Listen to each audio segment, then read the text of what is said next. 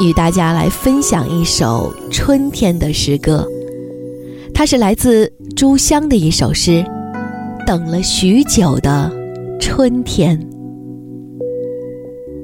我仿佛坐在一只船上，摇过了灰白单调的荒岸，现在躺入一片鸟语花香的境地。我的船仿佛并未前进，只看见两行绿柳伸过来，一霎时将我抱进了一的怀里。